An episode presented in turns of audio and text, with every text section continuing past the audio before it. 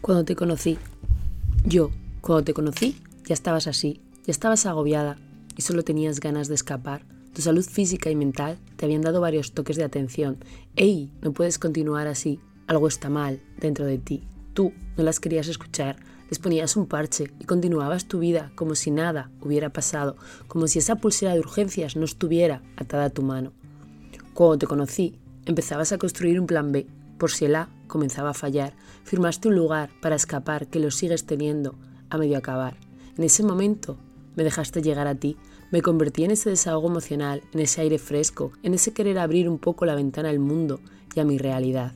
Ese fue mi rol, esa fue mi misión. Te mostré que ahí fuera había un mundo, tras las rejas de esa jaula en la que tú quieres seguir viviendo. Saliste un poco, asomaste la cabecita, pero te volviste a meter. Los ataques de pánico comenzaron a aparecer.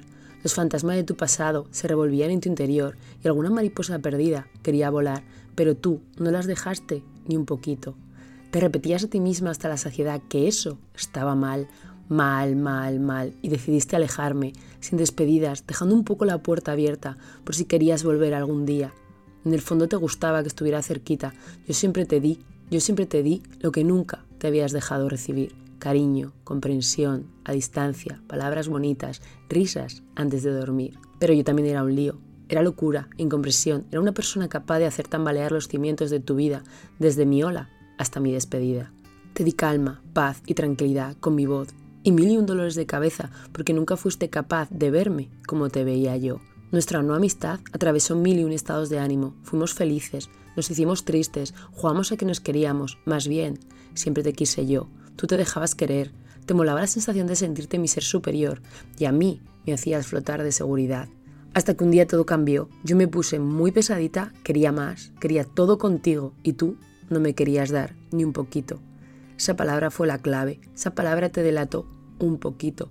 Recuerdo el día, el icono, ese me importas un poquito que aún retumba en mi interior. Esa puta palabra le dio alas a mi ilusión y le ayudó a volar a un mundo imaginario en el que tú sentías lo mismo que yo. Qué ilusión, qué maldita y puta ilusión, que hoy firma la sentencia de muerte de nuestra relación. Conclusión, tú por tu lado, yo por el mío, que cada una siga su camino. Y si la vida algún día nos vuelve a juntar, pues en ese momento ya veremos las dos cómo actuar. ¿Cómo será ese instante? No lo sé, solo sé que será súper especial o tan solo un capi más de esta historia que un día empezamos a escribir cuando te conocí.